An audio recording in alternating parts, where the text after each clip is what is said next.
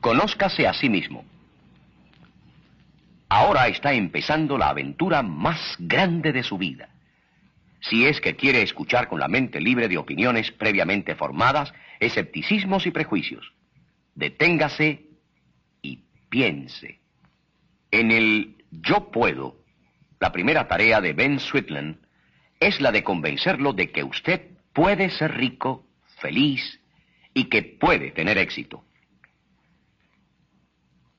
Esta extraña declaración la hace porque quizás solo una persona de cada cien tiene una idea aproximada de su propia fuerza y habilidad. El que fracasa piensa que es un fracasado porque ese era su destino. Nada más lejos de la verdad. La verdadera diferencia entre el que triunfa y el que fracasa no es física, hereditaria o educacional. Diariamente vemos hombres que con todos esos atributos fracasan. La verdadera diferencia está en la actitud, en el concepto que la persona tiene de sí mismo.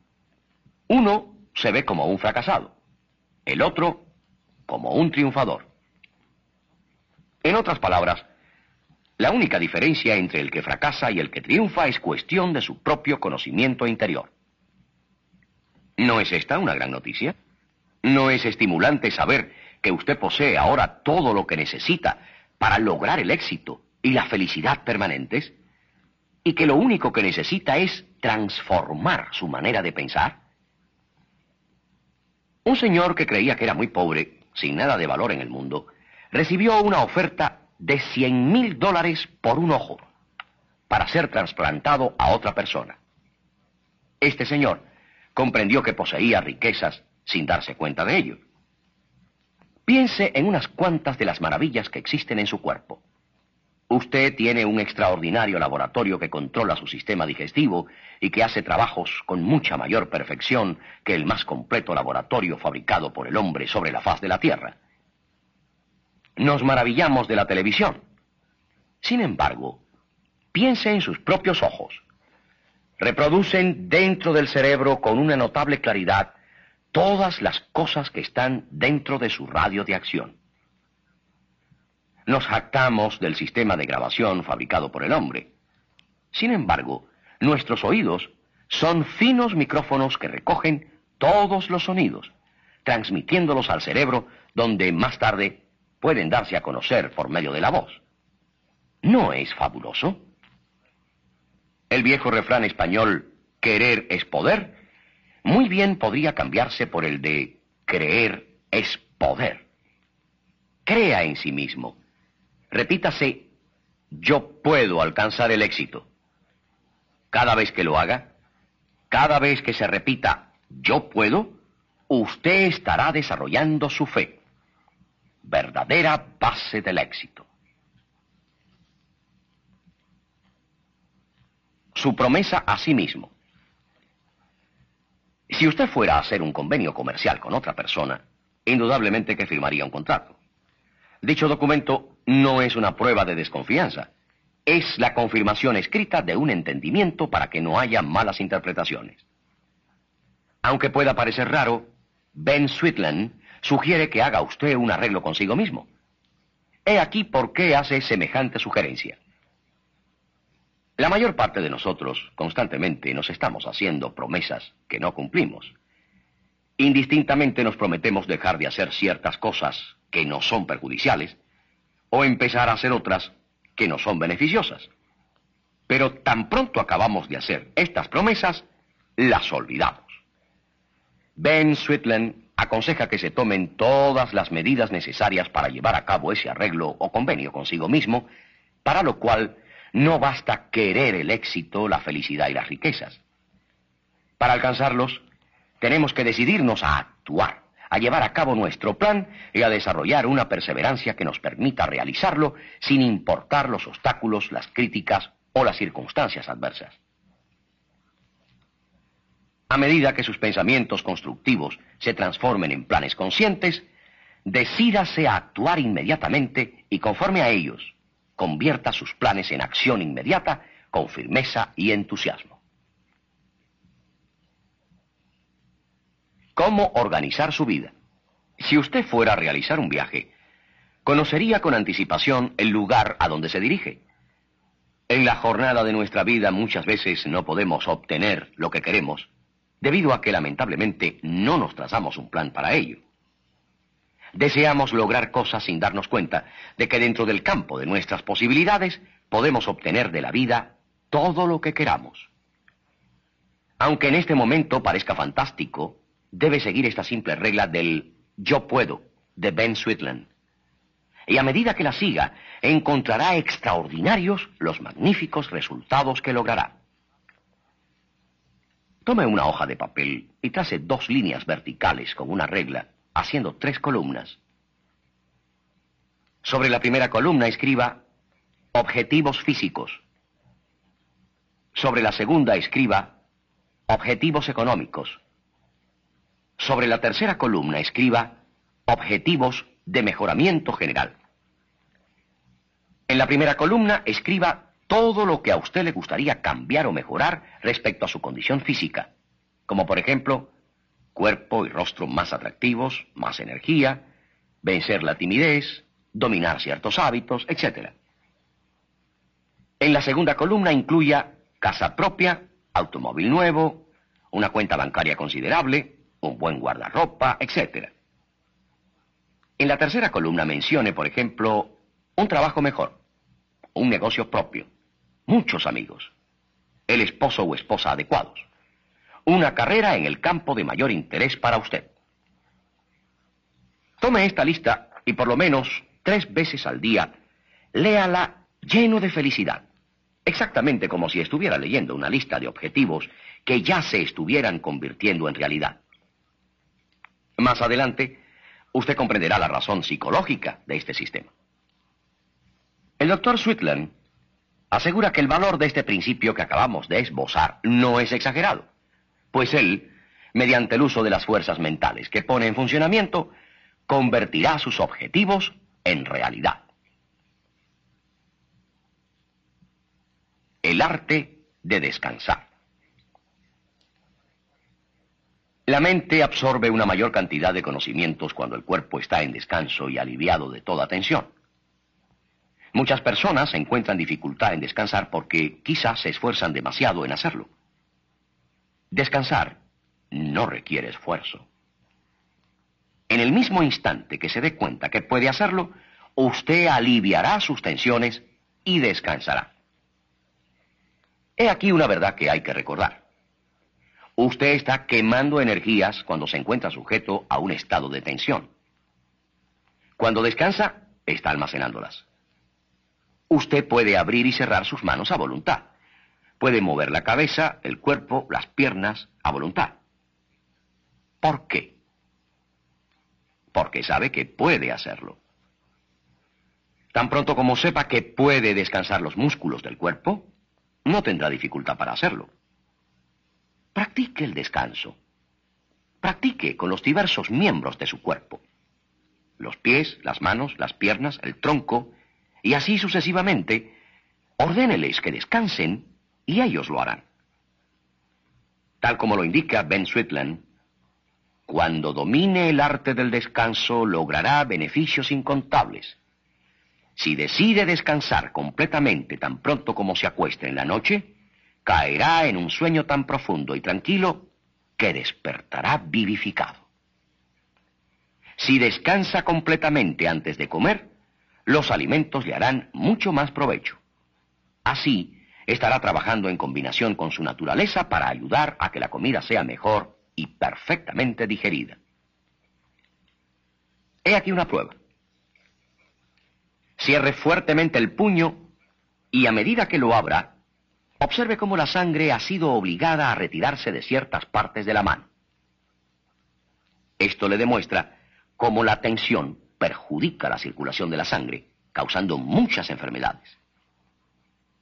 Vuélvase consciente al descanso.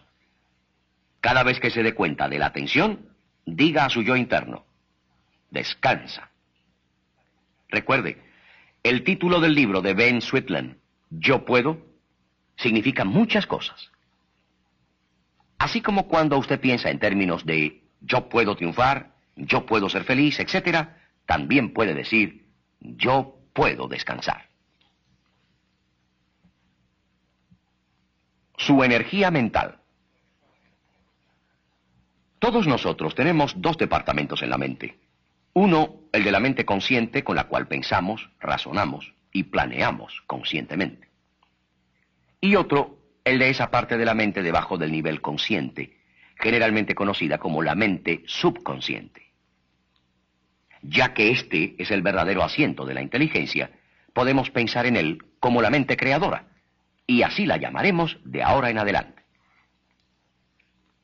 Recuerde que la mente consciente es la que manda, y la mente creadora es la que sirve. La mente creadora tiene facultades de razonamiento independientes de la mente consciente. Pero después de haber dicho que la mente creadora es el lugar donde radica la inteligencia y el poder, puede parecer contradictorio decir ahora que la mente creadora está subordinada a la mente consciente. Pero no es tan contradictorio. Un ejército es una fuerza poderosa. Sin embargo, está sujeta a la dirección de un solo hombre, el general. Las fuerzas de la mente creadora nos permiten subir a grandes alturas de perfección o nos hacen descender a enormes profundidades de desesperación. Podríamos comparar el poder de la mente creadora con el agua. Ella, bajo control, puede irrigar nuestras tierras y proporcionar energía para generar electricidad. Ella sin control, puede causar inundaciones y destruir ciudades, poniendo vidas en peligro. Los pensamientos en la mente consciente son aceptados como órdenes por la mente creadora. Recuerde esto, es de vital importancia. Si usted tiene un pensamiento negativo, como el temor de que pudiera fallar en algo, la mente creadora, sin preguntar, aceptará el pensamiento como una orden y con sus facultades de razonamiento le guiará con toda seguridad al fracaso. Si duda usted de su habilidad para triunfar, no triunfará, porque será guiado para hacer cosas que le harán fracasar. Felizmente, lo contrario también es cierto. Cuando usted tiene un pensamiento positivo, tal como que obtendrá un buen trabajo, su mente creadora le guiará para que diga y haga las cosas que le permitirán obtener precisamente el trabajo o la posición que usted quiere. Aprenda a utilizar a su valiosa servidora, la mente creadora. Utilícela cuantas veces quiera constructivamente y descubrirá con sorpresa que es poseedor de un vasto depósito de energía mental, que quizá había permanecido inactivo hasta ahora. Haga la prueba del yo puedo. Durante unos cuantos días insista en la idea de yo puedo triunfar. Yo puedo triunfar, yo puedo triunfar. Si una nube de infelicidad parece que le rodea, rápidamente se desvanecerá si usted descansa y se repite varias veces, soy feliz, soy feliz, soy feliz. Este es uno de los principios más importantes de este disco. Mientras más lo use, más se dará cuenta de que tiene el equivalente de una lámpara de Aladino dentro de la mente creadora, lista para trabajar en su beneficio todo el tiempo. Trabaje menos y obtenga mejores resultados. ¿Suena acaso muy bonito para ser cierto? Una vez que aprenda a hacer uso completo de los poderes de la mente creadora, encontrará que ahora logra hacer más cosas que antes, disfrutará más de su trabajo y lo hará en menos tiempo del que antiguamente necesitaba.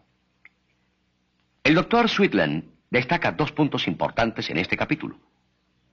Uno, la mente creadora, si usted se lo permite, le dirigirá en su trabajo para que lo haga mejor, con más facilidad y para que le parezca más agradable.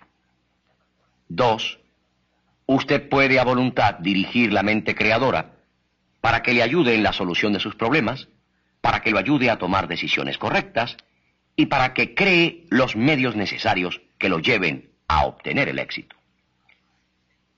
Permítame seguir con algunas ideas del yo puedo y darle cuatro sencillas reglas para cuando dé órdenes a la mente creadora. La mente creadora trabaja mejor cuando la mente consciente está inactiva o bien agradablemente ocupada. Esto quiere decir que el momento de dar órdenes es justamente antes de acostarse por la noche o cuando uno esté a punto de disfrutar de un agradable descanso. He aquí esas cuatro reglas. Primera, descanse tanto mental como físicamente. Segunda, reflexione sobre su problema pero no le tema. Dé órdenes específicas a su mente creadora. Usted debe saber perfectamente lo que quiere que realice.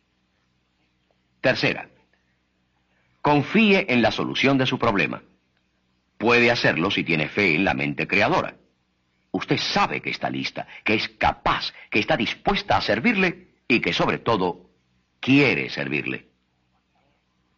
Cuarta, después de tomar las medidas indicadas, aleje de su mente consciente todos los pensamientos referentes al problema, sabiendo que la solución está cerca y que se presentará en el momento oportuno.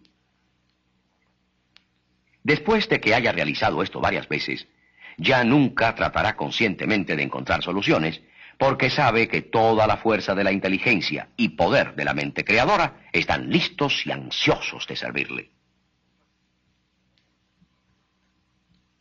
¿Cómo vencer la preocupación? Ben Switland define la preocupación de esta manera. La retención de imágenes mentales de cosas que uno no desea. Si tiene duda de esto, analícelo por un momento y estará de acuerdo. Si los negocios son malos, ¿podría usted imaginarse a sí mismo disfrutando de prosperidad? No.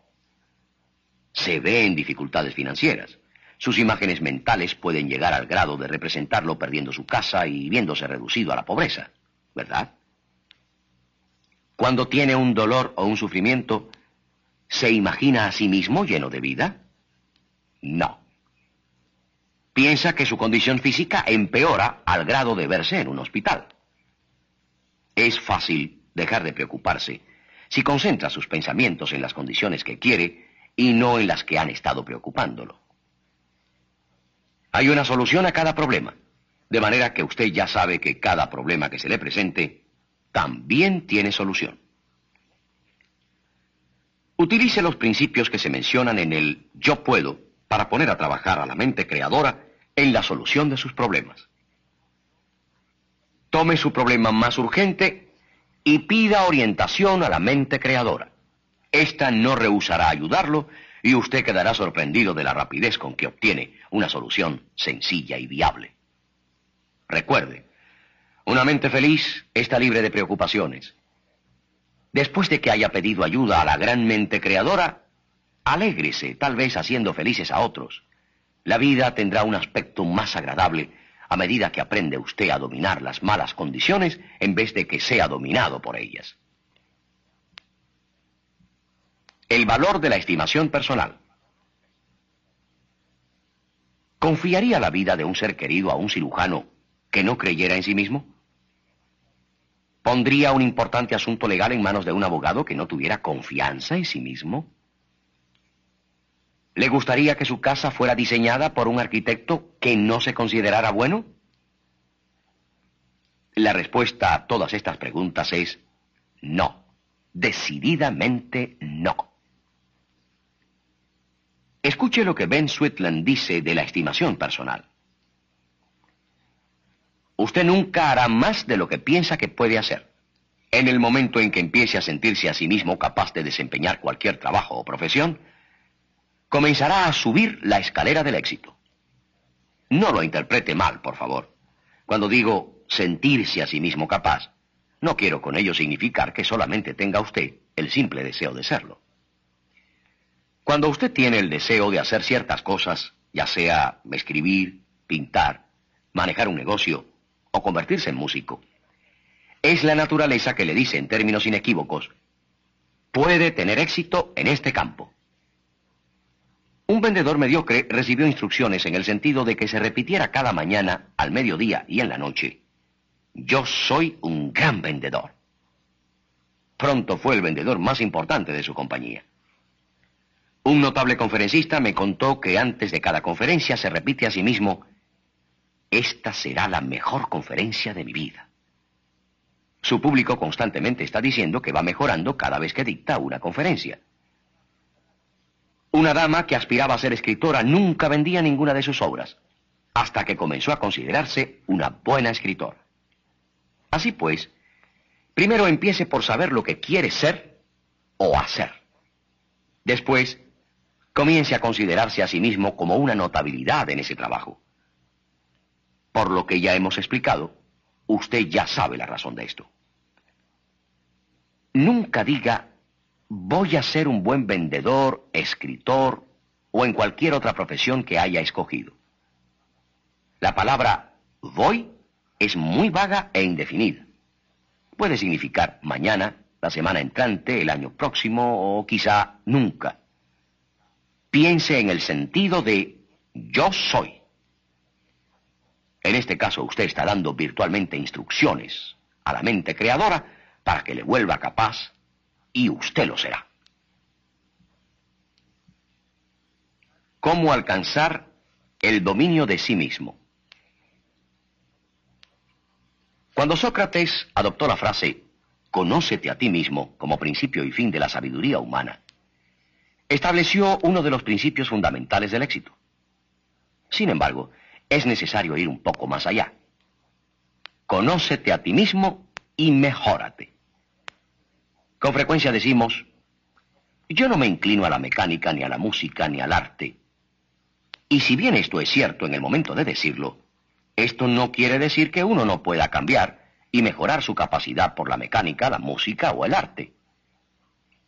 Cuando Ben Sweetland añade dos palabras a la frase socrática y dice, conócete a ti mismo y mejórate, nos quiere decir que el que se conoce a sí mismo también sabe que puede mejorar todos y cada uno de sus atributos y cualidades, convirtiendo condiciones negativas en positivas y estimulando las condiciones positivas ya existentes.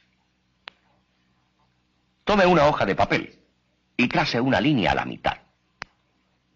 En el lado izquierdo, escriba cuidadosamente sus condiciones negativas. Aquellas que le gustaría que cambiaran, tales como la preocupación, la timidez, los celos, la envidia, la pereza, etc. En el otro lado, escriba las que crea que son sus buenas cualidades, tales como su capacidad para aprender, su salud, su memoria, su vista y otros incontables factores positivos. Entonces se sentirá agradablemente sorprendido al encontrar que no es una persona con tantas cosas malas después de todo.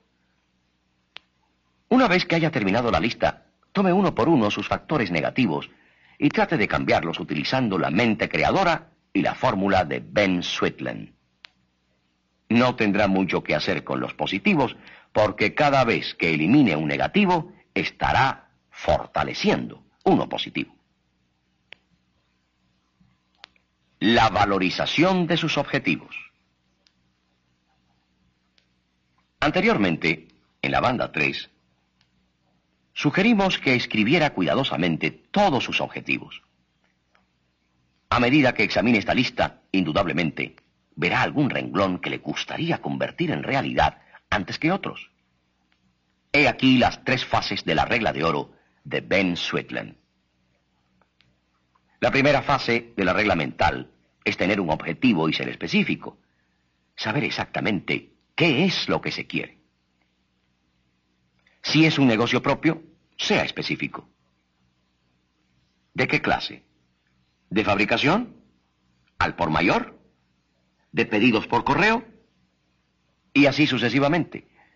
Si es un mejor trabajo o lo que sea, también especifique indique qué clase de trabajo y con qué tipo de compañía.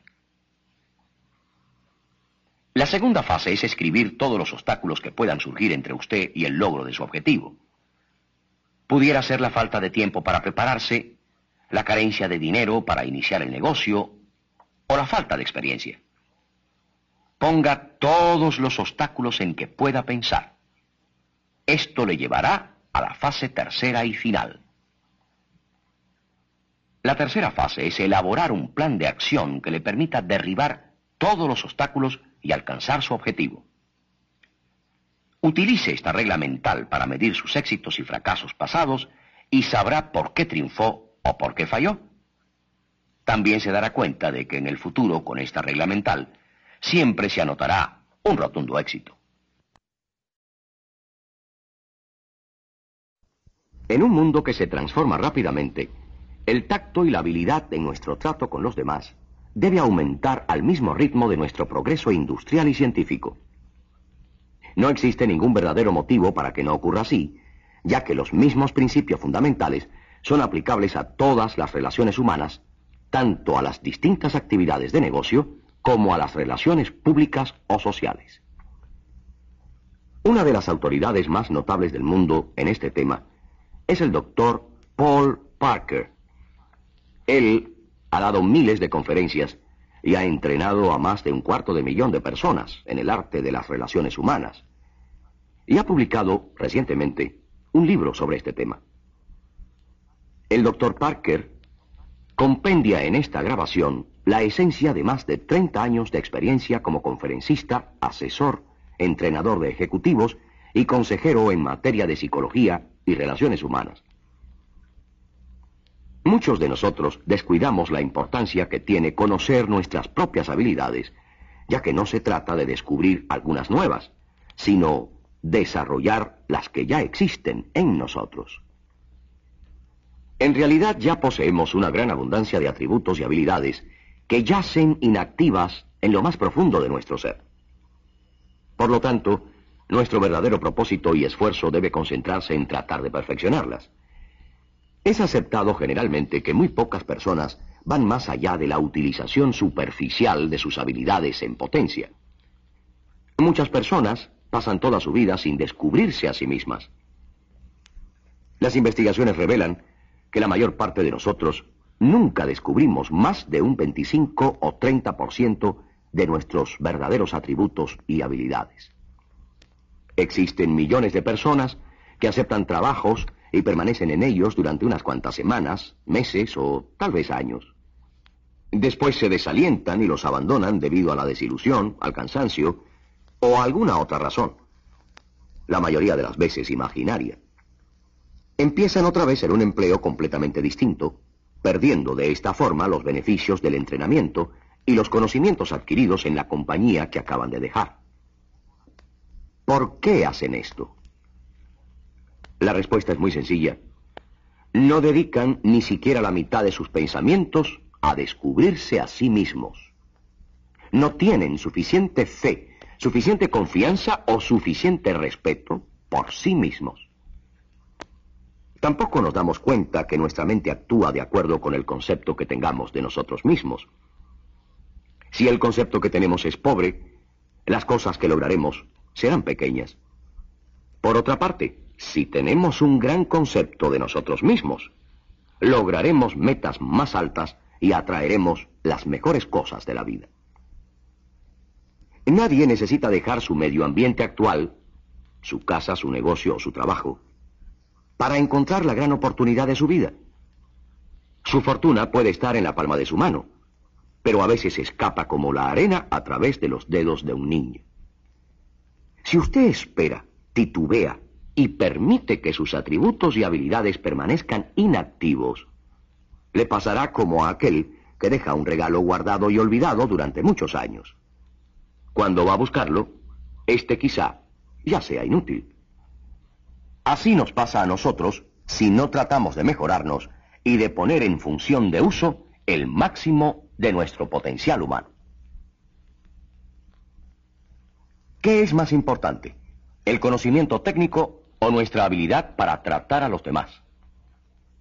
Tratemos de descartar la ilusión de que el éxito es el resultado natural de nuestros conocimientos técnicos y de que todo lo que necesitamos saber es lo que yo llamo tornillos, tuercas y cerrojos de nuestros empleos, profesiones o empresas. Todos los conocimientos técnicos que podamos almacenar en nuestra mente no representan sino la cuarta parte de nuestro potencial. Las otras tres cuartas partes están representadas por nuestra habilidad para tratar a las personas. Es decir, lograr la colaboración de los demás sin confundirlos o irritarlos.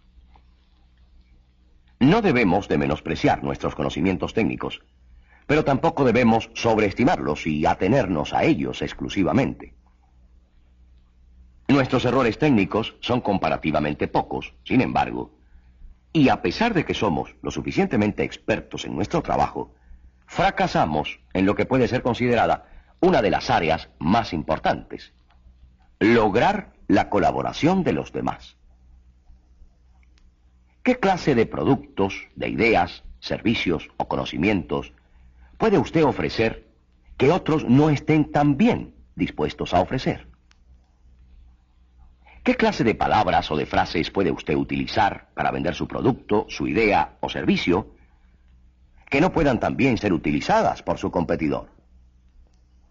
Sin embargo, aunque el producto, la idea o el servicio sean iguales, si usted las presenta mejor, tomando en consideración los sentimientos, el orgullo y las emociones de su cliente, usted no solamente obtendrá el negocio, sino que lo conservará por mucho más tiempo. Si no logramos desarrollar nuestra habilidad para tratar con los demás, simplemente fracasaremos en cualquier actividad. Muchos de nosotros tratamos de utilizar reglas, conocimientos técnicos o lógica, en lugar de utilizar nuestro conocimiento de los sentimientos y las emociones humanas. Esto, a pesar del hecho inmutable de que las personas son motivadas casi enteramente por la forma en que sienten y no por la razón. Esto es una gran verdad especialmente en el momento en que vivimos. Una época de gran tensión en la que las emociones son, por lo intensas, decisivas. Cuando nuestras emociones escapan poco o mucho a nuestro control, lo cual sucede con sorprendente frecuencia, procedemos a tratar a las otras personas con palabras, expresiones y gestos que emanan únicamente de la forma en que nosotros nos sentimos. Debemos invertir el procedimiento, esto es, debemos reprimir nuestras emociones y aprovechar la situación emocional en que la otra persona también se encuentra. Así podremos dominar cualquier situación difícil en que nos encontremos. De la misma forma que usted, cuando se mira a un espejo, espera ver su cara reflejada, de esa misma forma las personas están siempre esperando ver reflejadas las ideas, pensamientos y puntos de vista que ellos tienen en las palabras que oyen de usted. He aquí un consejo. Cuando usted converse con los demás, cuando trate que los demás acepten sus sugerencias, usted obtendrá grandes resultados si conjuntamente con la lógica, las reglas y las instrucciones, incluye palabras dirigidas al orgullo, el sentimiento y las emociones del que lo escucha. Piense con la rapidez que usted puede perder los estribos o con la rapidez que puede sentirse lleno de felicidad si las cosas le salen tal y como ha planeado. De esa forma, y con la misma velocidad, reaccionan los sentimientos de los demás. Utilice su habilidad para estimular favorablemente los sentimientos de ellos y verá qué fácil puede convencerlos a que colaboren con usted. Las emociones y el comportamiento humano. Yo tengo un amigo que se dedica al negocio de automóviles. Un cliente que estaba muy disgustado con su automóvil llegó un día al negocio de mi amigo refunfuñándole a todo el que se le acercaba. Mi amigo lo invitó a que pasara a su oficina y a que se sentara. Luego acercó su silla y le pidió al cliente que le contara su problema. He aquí un refrán que viene muy bien al caso. La ira hace desaparecer la luz de la razón, pero al igual que un huracán atronador agota su furia, después surge la calma. Así pasa con las personas. Después de una andanada verbal, viene el remordimiento. Exactamente eso fue lo que sucedió en este caso. Mi amigo escuchó hasta que el cliente terminó de desahogarse. Después, en vez de comenzar a contraatacarlo, simplemente se quedó mirándole con tranquilidad y con aire de expectación, como si esperara que el cliente tuviera algo más que agregar. Obviamente, estaba halagando al cliente hasta el grado de hacerle pensar que tenía todavía algo más que decir. En ese momento, el cliente se encontró en una posición embarazosa, ya que había agotado todos sus argumentos. Entonces mi amigo le dijo, ¿sería usted tan amable de repetirme esa última parte? Quiero estar seguro de que le entendí a la perfección. Esto frenó aún más los ímpetus del cliente hasta hacerlo llegar a una pausa. Cuando empezó a hablar de nuevo, fue para disculparse por lo que había dicho primero. Si usted espera hasta que termine una violenta andanada provocada por las fuertes emociones y no queda más que decir, entonces vienen unos cuantos segundos de completo silencio. Si usted no rompe ese silencio y deja que la otra persona lo haga, encontrará que ella se sentirá arrepentida y tratará de ofrecerle excusas. Si cuando a esa clase de personas que enredan mucho las cosas se les da tiempo suficiente para que se desahoguen. Ellas mismas, generalmente, se encargan de desenredarlas. En lugar de oponerse directamente a las ideas de los demás, sígales un poco la corriente hasta que ellos, viendo que usted está dispuesto a aceptar algunas de sus ideas, se sientan también en la obligación de aceptar alguna de las de usted. En muchas ocasiones, Nuestros inquietos sentimientos hacen que nos volvamos tan impacientes que descuidemos la necesidad de esperar hasta que la otra persona haya hablado. Y por apresurarnos a saltar a conclusiones, quedamos al descubierto. Tengamos paciencia. Esperemos a que la otra persona exprese totalmente los sentimientos que bullen en su mente. No le demos oportunidad de aumentarlos con nuestras interrupciones prematuras. Eliminemos la fricción porque ella representa el 90% del problema en nuestro trato con los demás. Lo que hace y lo que no hace la gente. Hay cosas que la gente generalmente hace. Ellas, por ejemplo, hacen pronto fácil, rápidamente, aquellas cosas que le son sugeridas en repetidas ocasiones. Casi todo el mundo responde fácilmente a la sugestión. Las personas siguen viejos hábitos, siguen lemas antiguos y repiten observaciones exageradas o alejadas de la verdad tal y como si fueran suyas. Recordemos que uno de los factores que son común denominador a las personas es el de, por vanidosas, querer establecer su superioridad. Esto nos puede ser de mucha ayuda, pues al saberlo, podemos maniobrarlas más efectivamente. Estas son algunas de las cosas que generalmente la gente no hace. No van más allá de su propio interés personal. Su primer pensamiento es, ¿qué gano yo con eso? La gente tiene dificultad en aceptar las nuevas ideas. Ellas significan cambios y a todos nos cuesta trabajo aceptar cambios. Como regla general, las personas son negativas por naturaleza. No lucharán a favor de una nueva idea si existe la posibilidad de luchar en contra de ella. A las personas no les gusta ir en contra de la corriente, prefieren dejarse llevar por la multitud, prefieren dejarse llevar por la línea del menor esfuerzo y no actuar independientemente, a menos que sean aguijoneadas. Aunque sabemos que existen muchas excepciones a estas reglas generales, debemos trazar nuestros planes basados en la regla general ya que si lo hacemos basados en las excepciones, la aplicación de esta regla sería igualmente excepcional. Nunca diga, voy a demostrárselo. Es bastante difícil demostrar algo a una persona sin antes prevenirla por anticipado de lo que vamos a tratar de hacer. Si lo hacemos, la persona tratará de levantar una muralla defensiva en contra de nuestros razonamientos. Otro error común es tratar de lucir como un experto.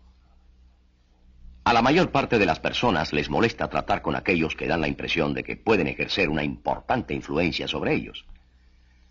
A la gente le gusta sentir que está tomando decisiones según su propio criterio y como resultado de la información que se le ha dado. Existen ciertos tipos de individuos que, quizá por su sentimiento de inferioridad, se sienten urgidos de contrabalancear este sentimiento con el de sentirse importantes. La mejor manera de tratar a estos individuos y conseguir que acepten nuestras ideas es esta. Señor fulano, tengo una idea que quiero exponerle. Con toda seguridad que usted va a estar de acuerdo con ella porque yo estoy seguro, se ajusta mucho a su manera de pensar. Realmente puede que la idea ya se le haya ocurrido a usted antes, ¿verdad? Eh, la idea consiste en lo siguiente. Después continuamos con la explicación y con toda probabilidad obtendremos el apoyo del que nos escucha, pues al sentirse halagado por su forma de presentarle la idea, le prestará una atención mucho más favorable. La gente debe de ser convencida como si no se les tratara de convencer. Y se les debe de proponer ideas como si se tratara de ideas en las que ellos hayan tenido activa colaboración. ¿Cómo dominar una discusión mediante la persuasión? Deje que la otra persona lleve el peso de la conversación. Si tratamos de reprimir las ideas y las opiniones de la otra persona, haciendo que se contenga y espere mientras nosotros hablamos, entonces las cosas que él piensa y quiere decir no solo adquieren exagerada importancia, sino que le impiden escucharnos a nosotros. Deje que ella se exprese primero. No le interrumpa con demoledora agudez en el momento en que la discusión está en su apogeo. Mientras escucha, no demuestre una actitud beligerante. Si la expresión de su rostro refleja una actitud que se inclina al debate, perderá la oportunidad de persuadir. Su verdadero objetivo no es derrotar a esta persona, sino persuadirla. Al comienzo de la discusión, haga preguntas en vez de hablar demasiado. Cuando la otra persona expone una idea opuesta a la suya, no trate de defenderse con demasiada rapidez. Pregúntele, ¿por qué? ¿O ¿Qué es lo que le hace a usted pensar así? Rara vez ella estará preparada para contestar, porque sus pensamientos han estado dedicados a establecer su punto de vista. Hacer preguntas es la primera parte de una discusión. Obliga a su oponente a descubrir su defensa principal. Prácticamente en todas las discusiones, las conclusiones finales son producto de lo que se dijo en la última parte. Por lo tanto, es preferible que él sea el primero y usted el último. Una persona que sabe escuchar gana discusiones y lo que es aún más importante, gana amistades. Extrañamente, la gente prefiere ser escuchada a ser obedecida. Si usted sabe hablar, podrá manejar a la gente. Esto es, si también sabe escuchar. Escuche de esta manera. Abandone toda actividad innecesaria. No escriba. No hable con un tercero. No encienda un cigarro ni se ponga a mirar por la ventana. Inclínese ligeramente hacia adelante. Mire directamente a la persona que habla y escuche con una chispa en los ojos, tal y como si usted estuviera pensando, caramba, esta es la cosa más maravillosa que he oído en mi vida. Dé esa impresión. Muestre un intenso interés en la conversación.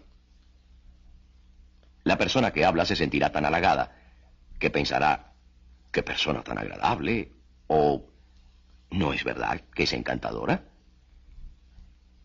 No hay nada que tenga mayor efecto para que usted le simpatice a otra persona que escuchar atentamente todo lo que ella tiene que decir.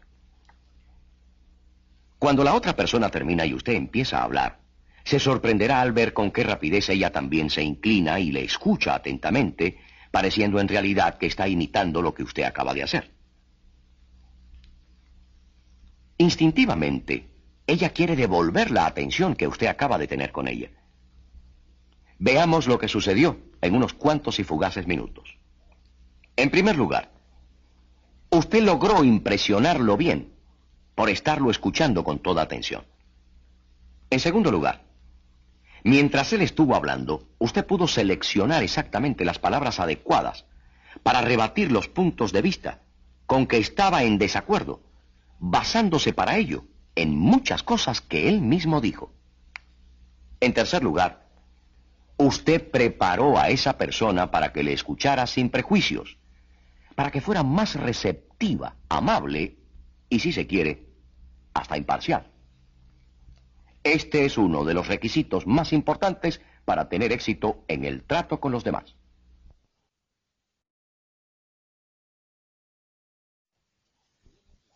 Aseguremos la atención del oyente. Cuando usted vea a la persona que lo escucha con una mirada vaga, evidenciando poca atención, es que usted no ha tomado en consideración el gusto y los intereses de esta persona al seleccionar el tema de su conversación. Nosotros solo podemos retener la atención de otras personas cuando mezclamos nuestras palabras con cosas, lugares, ideas, etc., en las cuales ellas tengan algunas experiencias. Si lo que nosotros decimos no se relaciona rápida y fácilmente con el interés y la experiencia del que nos escucha, su atención desaparecerá por completo. No debemos hacer sugerencias o dar explicaciones o instrucciones de una manera desordenada. La gente no se molestará en juntar las piezas del rompecabezas y armarlas por nosotros. Al conversar, nosotros mismos debemos armar las piezas en una secuencia adecuada y asegurarnos de que estamos considerando el interés especial y la experiencia de la gente que nos escucha. Entonces, aseguraremos su atención. Examinemos ahora cómo podemos perder la colaboración de los demás. Es muy común que, por ejemplo, el jefe de un departamento se exprese solamente desde el punto de vista relativo a su interés. Pocas veces ve o piensa en los problemas desde el punto de vista general e interdepartamental. Veamos cómo esto sucede en el siguiente ejemplo. En una junta a la que asisten los directores de diversos departamentos, se trae a colación un problema ante el cual el director del departamento A propone una solución simple y viable. Cuando llega el turno al director del departamento B, este se opone a la sugerencia, pues ella implicaría un trabajo extra para su departamento. Esto haciendo caso omiso de que la proposición del director del departamento A es por el bien común de toda la compañía. Este es un claro ejemplo que señala dónde surge el problema por la falta de cooperación.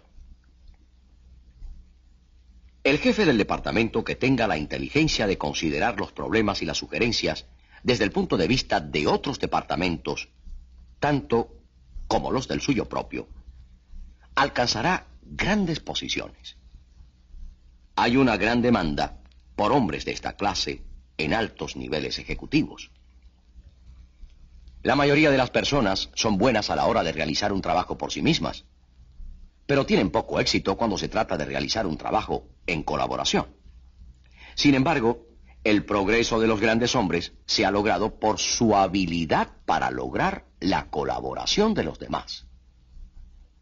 Al conversar con otras personas, evite tocar temas con los cuales usted sabe que no están de acuerdo.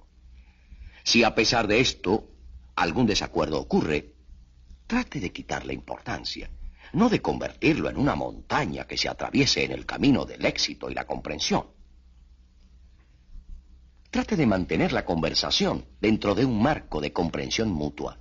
Si no lo hacemos y alentamos respuestas negativas, solo crearemos problemas, pues una vez que alguien dice que no, su orgullo le exige que se mantenga firme. Y aunque quizás sea posible hacerlo cambiar de idea, si nos hubiéramos mantenido en un terreno de asentimiento, nos hubiéramos evitado ese trabajo.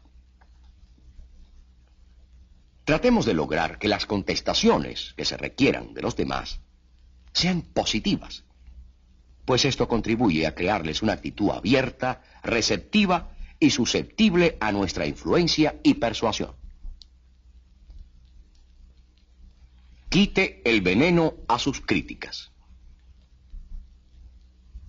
Si pudiéramos ver con los ojos de la otra persona, no sería fácil comprender el comportamiento de ella.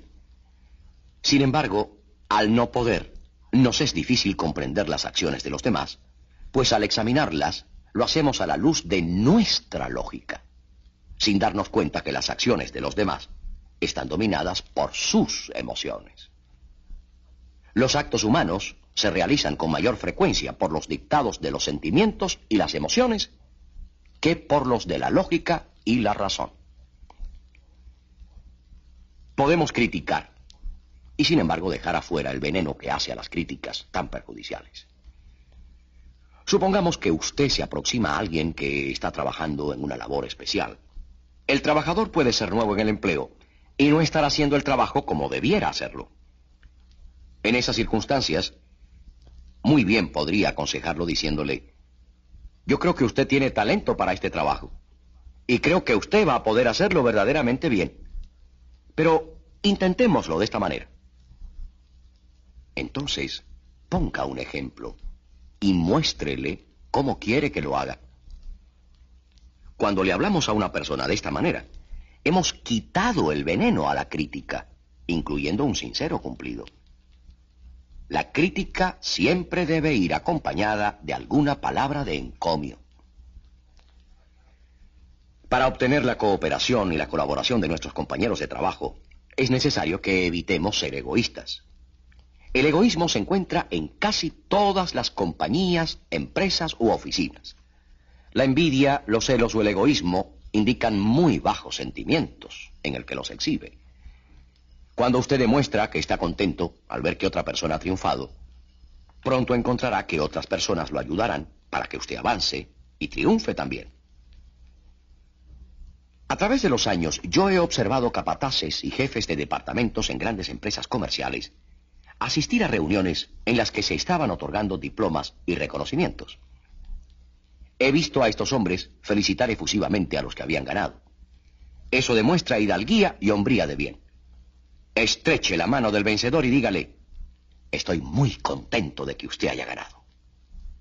Y dígalo verdaderamente, de corazón. Si usted puede hacer eso, usted será popular entre sus colegas. La mayoría de nosotros nunca felicitamos a otros por los triunfos que obtienen en un campo diferente al que ya son reconocidos. La gente, generalmente, aspira a alcanzar el éxito en un campo distinto a aquel en el cual ya es experto. Por ejemplo, puede que algún hombre de negocios sea al mismo tiempo un artista aficionado. Seguramente que nos agradecerá grandemente un cumplido que tengamos sobre sus pinturas. Otra persona, digamos un experto en contabilidad, puede aspirar a ser un excelente orador y quisiera lograr impresionar a un auditorio. Sin embargo, tiene ciertas dudas de su habilidad para hablar. Si nosotros lo felicitamos por su habilidad para hablar, con toda seguridad lo agradecerá mucho más que un cumplido sobre su profesión. En otras palabras, la gente agradece más los cumplidos sobre las cosas en las cuales desea sobresalir que en las cosas que ya ha sobresalido. ¿Hay realmente grandes vendedores? Porque vivimos en una época de gran abundancia, con un poder adquisitivo alto, y debido a la tremenda ansiedad por comprar, Pensamos que somos grandes vendedores. Sin embargo, los hechos demuestran una historia muy distinta. Está generalmente aceptado que más del 90% de las ventas no son verdaderamente ventas, sino compras hechas por los clientes mismos por su propia iniciativa. Además, existe otro hecho muy significativo. Siete de cada diez ventas son realizadas por la influencia de la habilidad de vender el tacto y la cortesía de menos del 20% de los vendedores.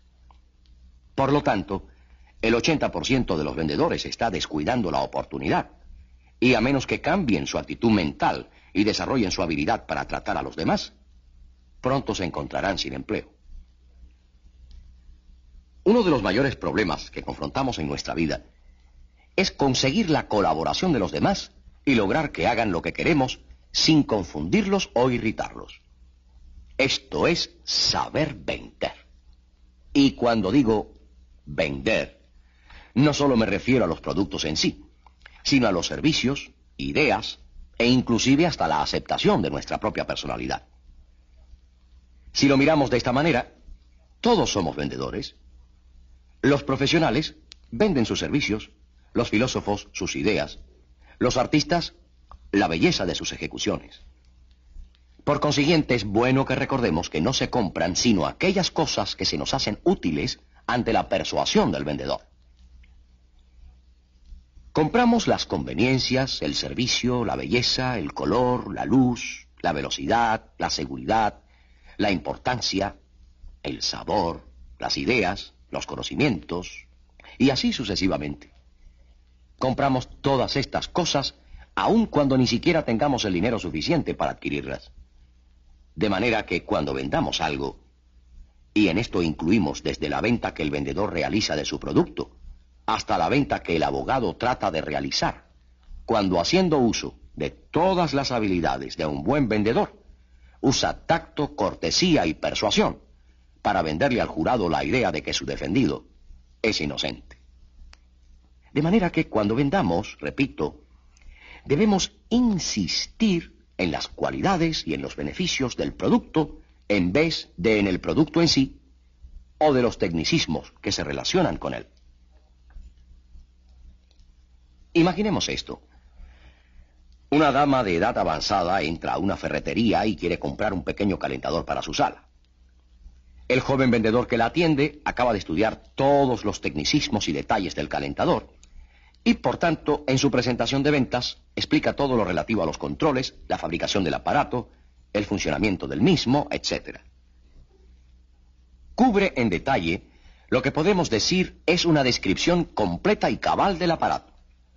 Entonces, agotados sus argumentos, dice, Ahora, señora, he explicado todo lo que sé de la estufa. ¿Le gustaría a usted saber algo más de ella? A lo que la anciana contesta, sí, servirá para mantener caliente a una anciana. Ella, como todos los clientes, no está interesada en las cuestiones técnicas, sino en el servicio que el producto pueda brindarle. Si queremos coronar nuestros esfuerzos con el triunfo, cada vez que mencionemos un aspecto técnico del producto que vendemos, cada vez que utilicemos la lógica en nuestra presentación, debemos de acompañar estos fríos elementos con otros de más importancia. La conveniencia, la seguridad, la belleza, etc. De esta forma enlazamos la fría lógica y el tecnicismo con los sentimientos y las emociones del que nos escucha. Estas son las cosas que realmente influyen en él. Manténgase a tono con la persona que lo escucha. En su esfuerzo para hacer comprender sus puntos de vista a la persona que lo escucha, ya sea un cliente, alguien bajo su supervisión, un amigo, un colega, es necesario estar a tono con su mente. Cuando abordamos a alguna persona, o ellas a nosotros, muchas veces sus pensamientos siguen una dirección muy distinta a los nuestros. Usemos el siguiente ejemplo. Si usted estuviera tratando de subir a un carro que se mueve lentamente o a un tranvía en movimiento, usted no correría hacia él en ángulo recto. Si lo hiciera, cuando llegue al lugar en que lo vio, éste ya habría pasado de largo y usted caería al suelo. Para abordarlo debidamente, usted correría a lo largo de ese carro o vehículo en la misma dirección y a la velocidad en que éste se mueve. Lo mismo ocurre con la mentalidad humana. Si usted trata de abordar a una persona cuando su mente viaja en dirección opuesta, generalmente se registra un choque entre su mentalidad y la de él. La otra persona no disminuirá ni aumentará su velocidad receptiva para sincronizarse con la suya. La solución está en sus manos.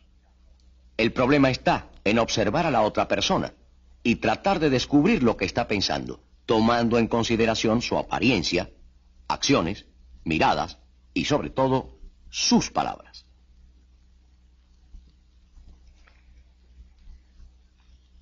Trate de juzgar la velocidad de su receptividad.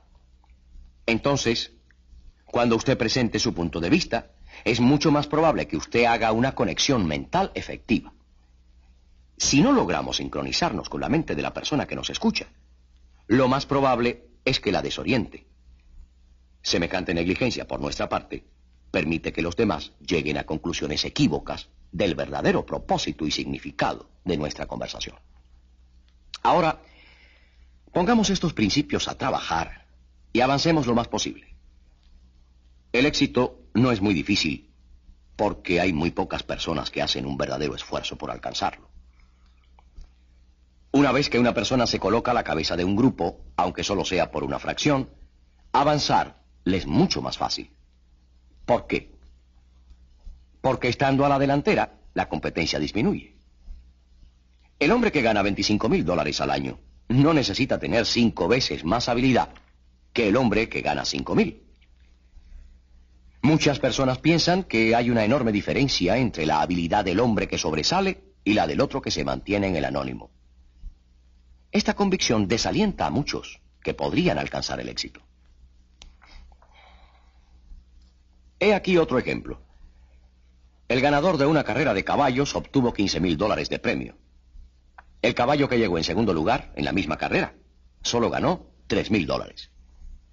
El hecho de que el ganador obtuviera cinco veces más dinero no quiere decir que haya corrido cinco veces más a prisa. Luchó durante todo el recorrido para ganar solo por una fracción. Así pasa con nosotros. El individuo que gana cinco veces más que usted tiene a su favor solamente esa pequeña diferencia.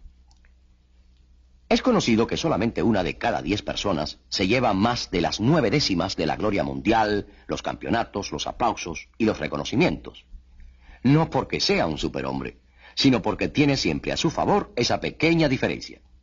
No se desaliente. Gane por una nariz. Usted vale medio millón. Al nacer, usted heredó medio millón.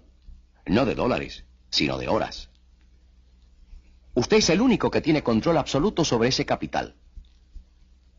De la misma forma que usted no pensaría en tirar billetes de 50 dólares a la calle, usted no debe ser indiferente y descuidado con el uso de su tiempo. Debemos aprender a invertirlo inteligentemente. Nadie puede alcanzar la seguridad económica dedicándose exclusivamente a ahorrar o a gastar dinero. La seguridad personal puede obtenerse solamente con la prudente inversión del tiempo. Si el gasto del tiempo es manejado con buen sentido común, el mismo sentido común que se utiliza para hacer inversiones financieras, entonces el problema de la economía personal se resolverá al mismo tiempo. Es fácil guardar dinero ahora para usarlo luego, pero totalmente imposible guardar las oportunidades que se nos presentan hoy para utilizarlas mañana. La más importante época de oportunidades es la actual pero puede escapar entre sus dedos como escapa la arena entre las manos de un niño. Si usted trata de guardar la oportunidad para luego, esperando que llegue el momento oportuno, encontrará más tarde que ha desaparecido del todo. Llevar una vida mediocre, cuando es posible realizar cosas grandes con ella, es una de las enormes tragedias de la conducta humana. Jesse Rittenhouse, en un famoso poema, dijo, con un centavo quise con la vida un trato realizar, pero la vida no me quiso pagar. Haga usted un trato con la vida por algo que sea verdaderamente cande y valioso.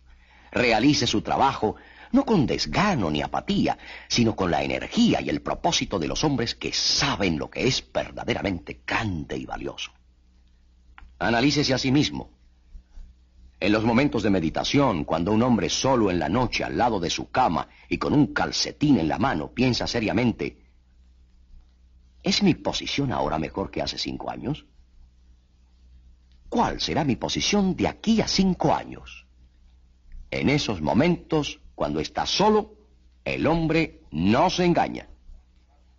Ralph Waldo Emerson dijo, un hombre solo es sincero al acercarse a los demás, es cuando empieza la hipocresía. Tenga siempre presente el hecho de que no hay poder en todo el mundo que pueda levantarlo más alto y mantenerlo en esa posición más que lo que puede su propio entusiasmo, su confianza y la fe que tenga en sí mismo. Los hombres que han triunfado han alcanzado la meta que se habían fijado mediante la persistencia y una fe inquebrantable en su propia habilidad. Esa es la clase de confianza que ha hecho a los hombres como Hernán Cortés quemar sus naves para ir a la conquista de un nuevo mundo. ¿Cómo lograr una personalidad magnética?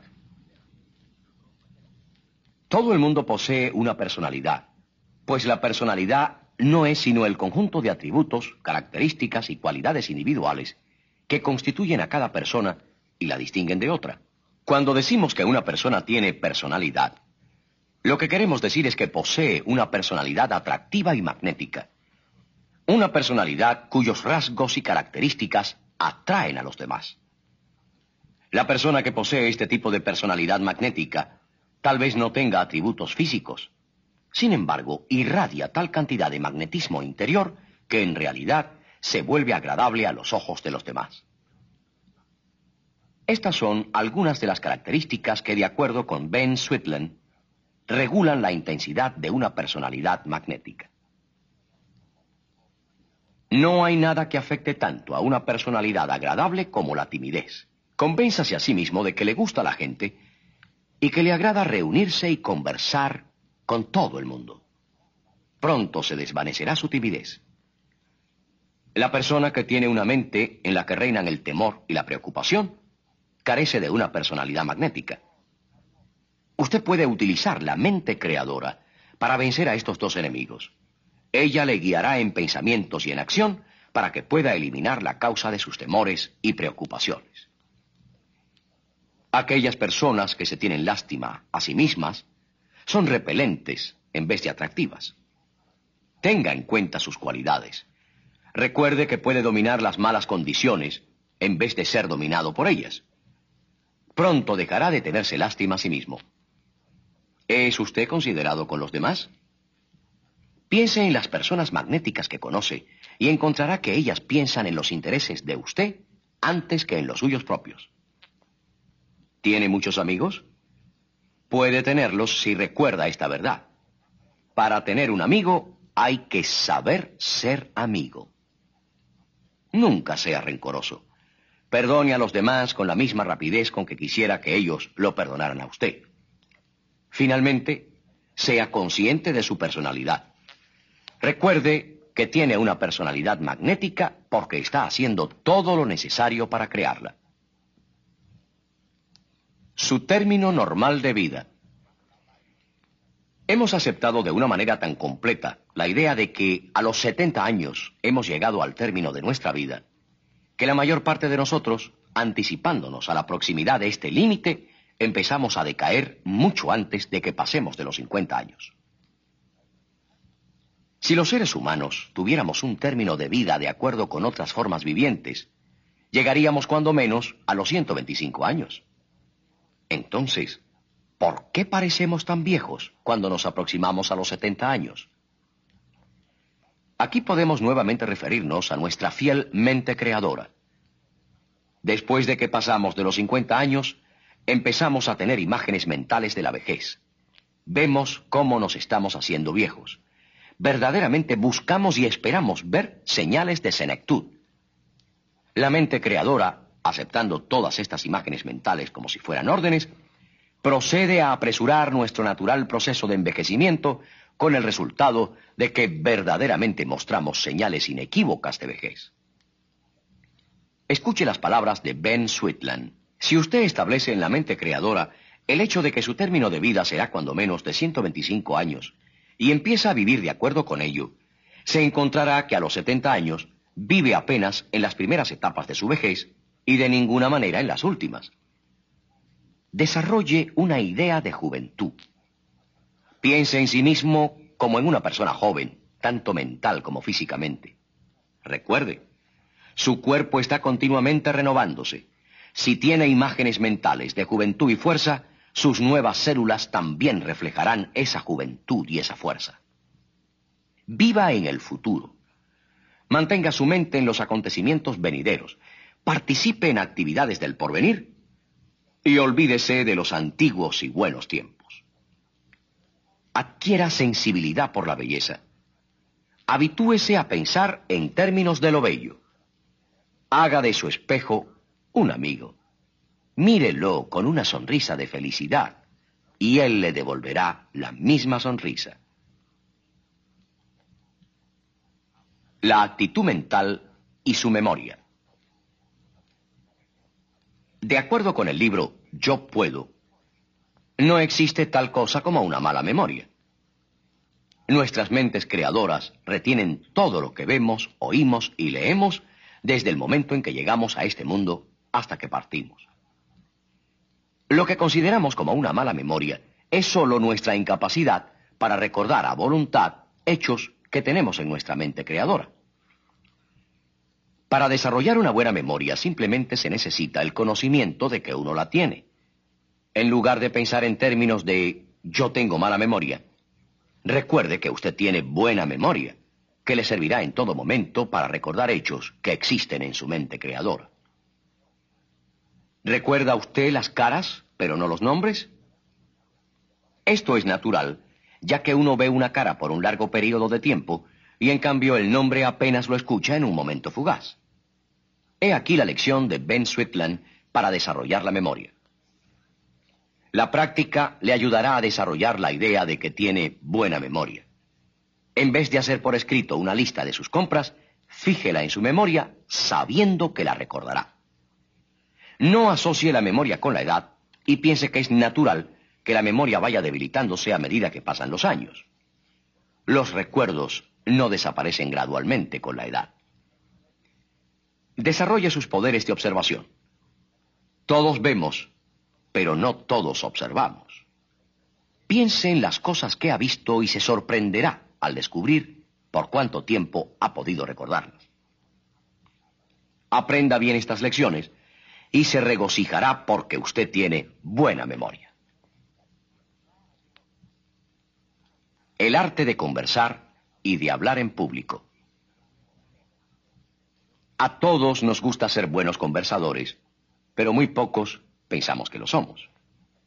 Casi todos podemos ser buenos conversadores si seguimos estas simples reglas. 1. Hágase la idea de que es una persona que sabe conversar. No dude de ello.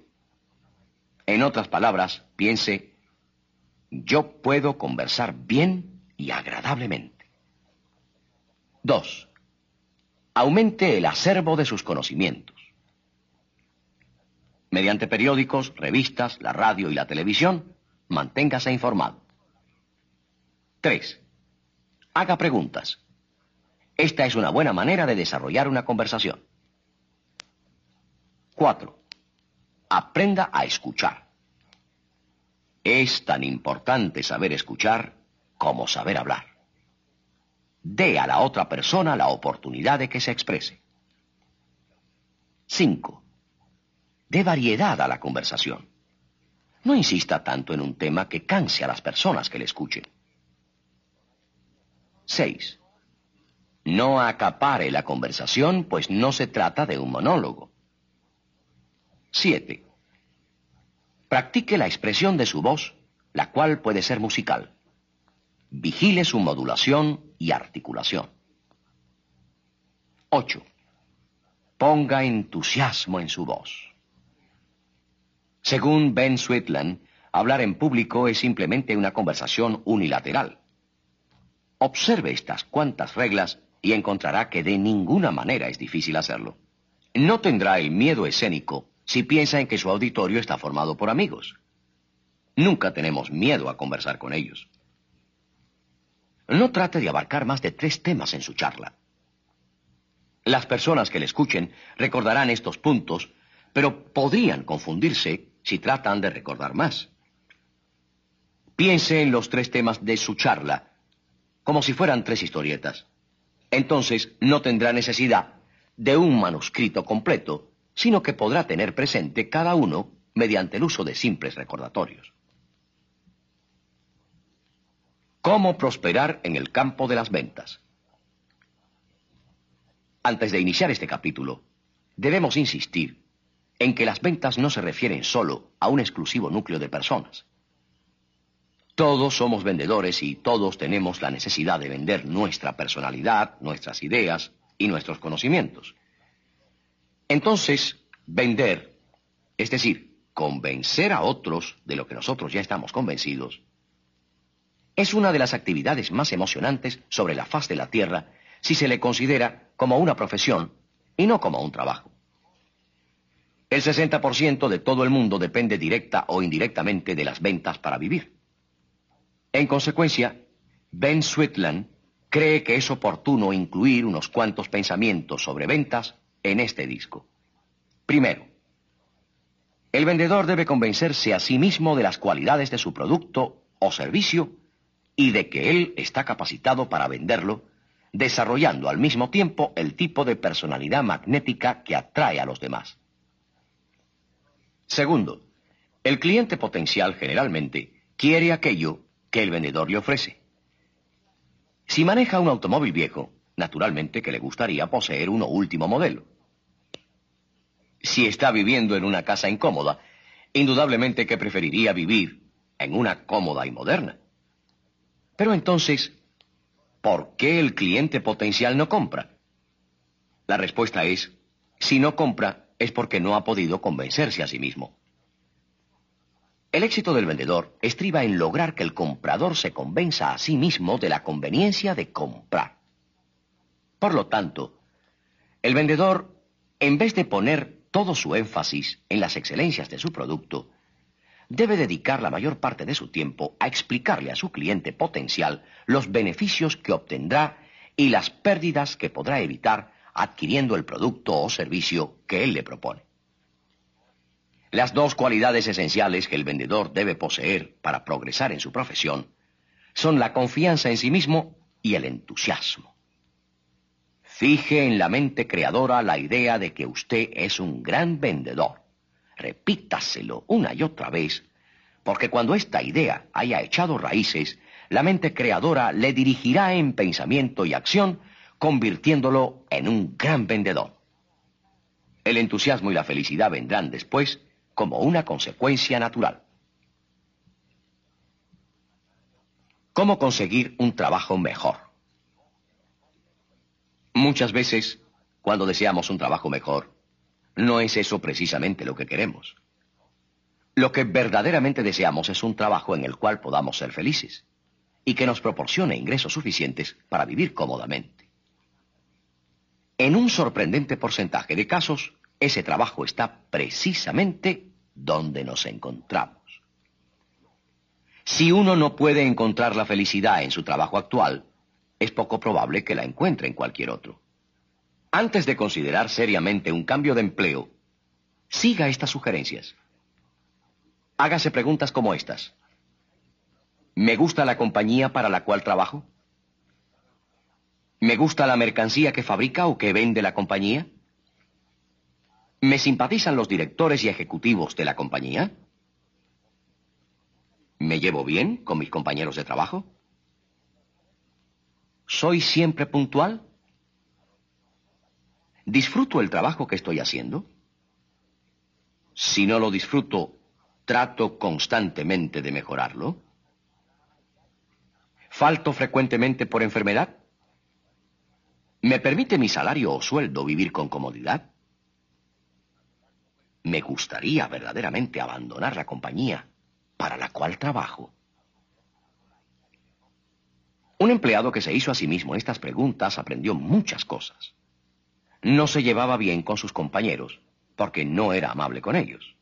No había recibido ascensos porque no hacía más de lo que se le pagaba. Cuando empezó a sentir entusiasmo por su trabajo y por la compañía en la que prestaba sus servicios, no solamente recibió muchos y considerables aumentos de salario, sino que ahora piensa que tiene el mejor empleo del mundo y está radiante de felicidad. Si después de un cuidadoso estudio, sinceramente cree que su compañía no puede proporcionarle exactamente la clase de empleo que usted necesita, seleccione unas cuantas empresas donde le gustaría trabajar. Después, mediante cartas bien preparadas, hágale saber que puede ser de gran utilidad para ellas. ¿Cómo crear un negocio propio? Descubra primero la necesidad y luego satisfágala. Esta es la fórmula mágica para crear un negocio, dice Ben Sweetland. Los negocios que se han visto coronados por el éxito están basados en ideas. Los trajes que usted usa, la casa donde vive, el auto que maneja, todas estas cosas son el resultado de una idea. Sin duda ha escuchado a algunas personas que dicen, esa idea no puede ser muy buena o alguien ya hubiera luchado por ella. Esta observación no es correcta, porque mientras más ideas se conciban, mayor será la oportunidad de crear nuevas y mejores ideas. Si está interesado en encontrar una buena idea para un negocio, haga uso de la mente creadora. Recuerde que su pensamiento será guiado por ella, que su mente es fértil y que aportará ideas prácticas y de gran valor a la parte consciente.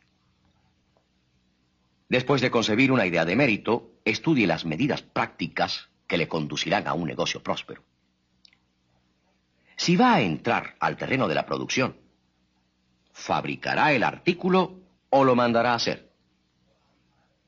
Si va a dedicarse a vender, decida a qué tipo de venta. ¿Al por mayor? ¿Al detalle? ¿O a la venta directa? Otro aspecto importante es el dinero. ¿Tiene suficiente dinero para iniciar su negocio en debida forma? Si no lo tiene, trácese un programa práctico de ahorros que le permita establecerlo sobre bases sólidas. Tal vez lo más importante de todo, dice el doctor Sweetland, es crear una confianza entusiasta en uno mismo. Un entusiasmo hasta el grado de que el trabajo necesario para organizar su negocio se convierta en una verdadera fuente de satisfacción personal. ¿Cómo dominar los malos hábitos? Este capítulo se refiere a la fórmula para despojarse de hábitos indeseables. La facilidad con la cual se puedan dominar los malos hábitos dependerá completamente de su actitud mental hacia ellos. Si trata de quitarse un hábito con la idea de que será difícil, porque lo tiene muy arraigado, sí le será muy difícil. Sin embargo, una vez que adquiera un sentido de dominio personal, el problema podrá ser resuelto. Según Ben Switland, el dominio de todos los hábitos empieza con el dominio de la mente creadora. Cuando usted forma una alianza con esa poderosa fuerza que existe en su interior, ha dado el primer paso hacia el dominio de sus hábitos. En segundo término, debe empezar a sentir un profundo y vivo disgusto por el hábito que desea eliminar. Haga esto pensando en todos los efectos nocivos e indeseables que el hábito tiene en usted, en su familia, en sus amigos o en sus compañeros. Represéntese dichos efectos en su mente hasta que superen con mucho al supuesto placer del hábito. Entonces, pida a la mente creadora que le recuerde constantemente que el hábito será fácil de destruir. Después, el doctor Sweetland aconseja que se tomen medidas definitivas para despojarse del hábito. La experiencia ha demostrado que eliminar gradualmente el hábito es mucho más práctico que una suspensión definitiva. Establezca un programa para irse despojando del hábito día por día, alargando los períodos de abstinencia hasta que el deseo por el hábito desaparezca. Junto con este plan organizado, paso a paso, interésese en un sustituto, algo que usted haya deseado. Si ese hábito le ha costado dinero, decídase a adquirir algo que siempre haya deseado con el dinero que ahorrará, despojándose de ese hábito. Cuando haya vencido su hábito, disfrutará de una sensación de bienestar y reafirmará su convicción de que es usted su propio amo. Su matrimonio puede ser feliz. Hace algunos años, cuando actuaba como consejero en asuntos matrimoniales, el doctor Sweetland desarrolló una fórmula infalible para la felicidad matrimonial llamándola Diez mandamientos para un matrimonio feliz. Miles de matrimonios han alcanzado la felicidad como resultado de esta fórmula. Dichos mandamientos los repetimos aquí para ayudarle a verificar su propio matrimonio. Primero, se debe conservar el cariño y respeto mutuos. Usted creó una buena impresión antes de casarse. Continúe haciéndolo después del matrimonio. Esto es fácil de hacer y la recompensa es grande. Segundo, es más feliz la persona que da que la que recibe. Al dar, no permita que le guíe la esperanza de lo que podría recibir en cambio. La felicidad se obtiene dando felicidad. Tercero, el matrimonio no debe destruir la personalidad. El matrimonio es una sociedad y no el derecho de propiedad de una persona sobre otra. Un yugo al cuello pronto empieza a lastimar. Cuarto, nunca registre los objetos personales de su compañera. Las bolsas de mano, las cartas, los bolsillos, deben ser reservados para sus propietarios. La sospecha crea discordia, la cual puede tener un final lamentable. Quinto, nunca se vaya a dormir resentido con su esposa. Un beso de buenas noches debe ser una necesidad en todo hogar. Esto impide que las pequeñas diferencias se transformen en cosas mayores. Sexto, felicítense cada día. Una felicitación sincera cada día le enseña a buscar las cosas buenas de su compañera en vez de las malas. La importancia de este mandamiento nunca podrá ser suficientemente enfatizada. Séptimo, nunca permita que los celos se introduzcan en su casa. Cuando los celos entran por la puerta, el amor sale por la ventana. Los celos y el amor nunca podrán permanecer juntos. Mientras más confianza tenga usted en su compañera, más merecida será esta confianza. Octavo. Cuando estén separados por las circunstancias, envíense verdaderas cartas de amor. Después que una pareja ha estado casada unos cuantos años, una carta de amor de vez en cuando mantendrá brillantemente encendida la chispa del romance. Noveno. Actúe de acuerdo con un presupuesto. Las dificultades económicas a menudo perturban la armonía del hogar. Maneje sus finanzas en forma atinada. Si gana poco, gaste poco y ahorre otro poco. Los esposos pueden ser mutuamente generosos y sin embargo ahorrativos. Décimo y último. Sea bueno con los familiares de su esposa. Si usted muestra cariño y respeto por los familiares de su esposa, es muy probable que ella sea igualmente considerada con los de usted.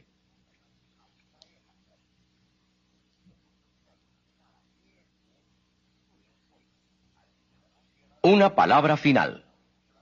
Estamos seguros de que ha encontrado que el mensaje contenido en esta grabación es muy valioso y que inmediatamente empezará a aplicar los principios de la misma a su propia vida.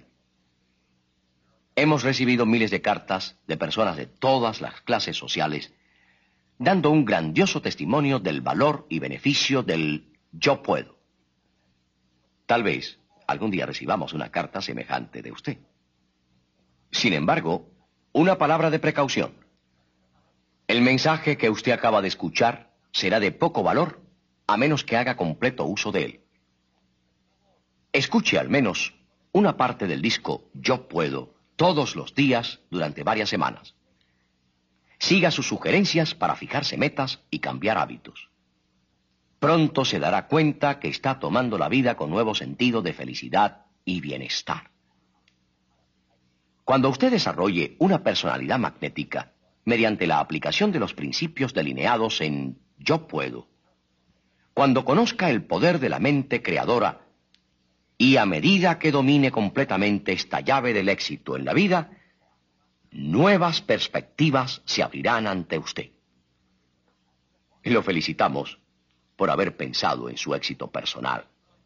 Y solamente nos resta recordarle que el éxito no es un lugar a donde ir, sino una forma de vivir.